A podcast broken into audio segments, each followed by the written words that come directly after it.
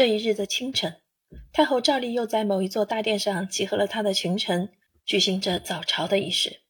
群臣参拜过后，那掌理军机重任的庆亲王便首先越班奏道：“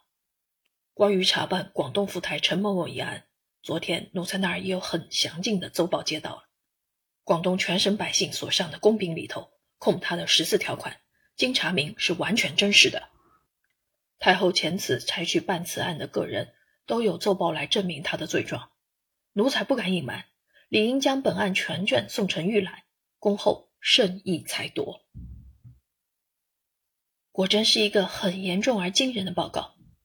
我虽然是站在太后御座后的一副帘幕的背后，不能瞧见她的正面，但我却曾很清楚的瞧见她的背部突然的一耸，由此便要揣知，他老人家听了这报告以后，必然也已感到相当的刺激。而我自己却对此尤为注意，因为这个被控诉的广东府台乃是我父亲的老朋友，人家控诉他的罪状，我虽然未曾仔细看过，但也很知道几条。想来这个人在广东所做的事情必然太专制了些，并且太忽略了他所受命抚牧的河省百姓的疾苦和公义了，以致百姓们无不嫌之刺骨，大家便私下组织起来，先后到京内来告御状。连这最后的一次在内，已有十四五次这样多了。他们控告他的罪状是很详细的，我至今还约略记得几条。第一条，侵吞公款；第二条，抢劫广州商铺，勒索金钱；第三条，公然在市面上上酒楼食肆宴饮，有电官方；第四条，以暴力逼选本省良家妇女充作妾印；第五条。某次出城巡行时，因一老年乞丐不知避让，突过鲁布，致为该府军纵容家丁持鞭痛殴，力毙途中。第六条，私自捏藏各方共呈太后之礼品。当然，他们控告他的竟有比这些更严重的，但我多记不得了。然而大体也和这六条有同样的性质。看了这六条，也就不难明白那位府台老爷所犯的是怎样的种种罪状了。上面六条中，第一、第二两条无非是控告他的善于搜刮民脂民膏以图私利，当然算不得怎样特别。但那第三条可就不能让作者来下一番解释了，因为在如今的人看来，无论当什么主席、院长、部长，谁都可以公然在室内的酒楼十四中宴饮，算不得什么有店官方。可是，在前清时代，情状就不同了，大凡品级比较高一些的大官。习惯上都是不能随便上外面的酒楼茶馆里去喝酒吃饭的，逛窑子不用说，更不能了。其实的人都把酒菜馆看作是专给平常的百姓所涉足的下流地方，而做大官的人对于这些小节，尤其是容易惹人注意。就是开酒菜馆的人们，假使有一位官府常到他们那里去吃喝，无论他做成了他们多少的生意，他们总是首先要议论他、指摘他的人。这是什么缘故呢？说破了，只有一句话，就是因为这种事情不常有的缘故。尤其因为那些统帅一方的大官，在实际上他们就是朝廷的代表，不该随随便便的在酒菜馆中乱闯，惹人轻视，非但失了他们的尊严，而且还将影响朝廷的威信。所以这一条罪状显然也是很重大的一条。至于第四，现在的情形又和以前不同了。如今是无论官吏或平民都可能很随便的娶姨太太。在从前，虽说做官人比如今格外的勇于娶妾，但有一个限制：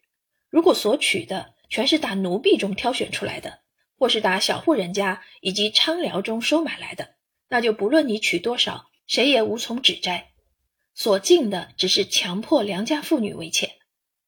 当太后在逐一检阅庆亲王所携来的全案的文卷时，我便在背后默默的回想。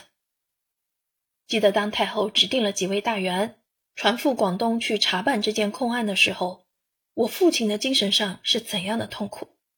因为他老人家恰巧被派为查办大员之一。更不幸的是，他和这位被控的府台老爷素极友善，可算是一位密友。当然，我父亲对于他所被控的种种罪状是毫无关系的，既未和他通同作弊。也不曾为他故意掩饰，但他知道了他的好友给人家以如许重大的罪状来控诉之后，心上自不免十分难过。幸而事情还不曾尴尬到极点。我父亲虽不能公然抗拒太后的懿旨，躲在家内不去查办，却有喜太后并不曾指派他为领袖的查办员，只叫他当一名普通的陪员，这样事情就好办多了。不料到广东去走了一遭回来，竟越发的让他感到烦恼了，因为事情已很清楚的查明。据他在家里私下告诉我们说，所有控告那府台的条款已完全证明是不假的了。甚至还有许多未曾列入罪状内的劣迹也一起发现了，所以我父亲真是非常的为他愁虑。这是哪里说起啊？我委实有些不能相信，我委实有些不能相信啊！父亲老是这样的感叹着，说过了再说，说过了再说，不知道说了几十遍。便是太后也一般觉得这是非常难信之事，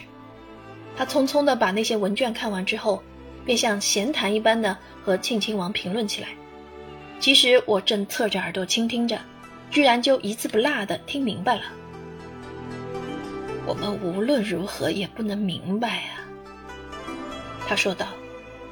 像他那样的一个人，出身竟然非常的高贵，而且赖着他祖宗的庇荫。”所交往的无一不是王公贵戚，地位是不能再高的了。再加朝廷又如此的信赖他，把全省的军民交在他一人手内，不料他竟会做出这么许多丑事来，这真是很难信的。我不相信像他那样的一个人，如其有了一副清爽的头脑，又把良心放在中间。再会干出何种不名誉的坏事来？显然是他的头脑太糊涂，良心又不放在中间，才会有如此结果。太后所说的良心放在中间，用现代人的语气解释起来，就是第一要忠诚，第二要正直，第三要值得信托。第四，就要对待无论哪一个都有一种慈祥和仁爱的态度。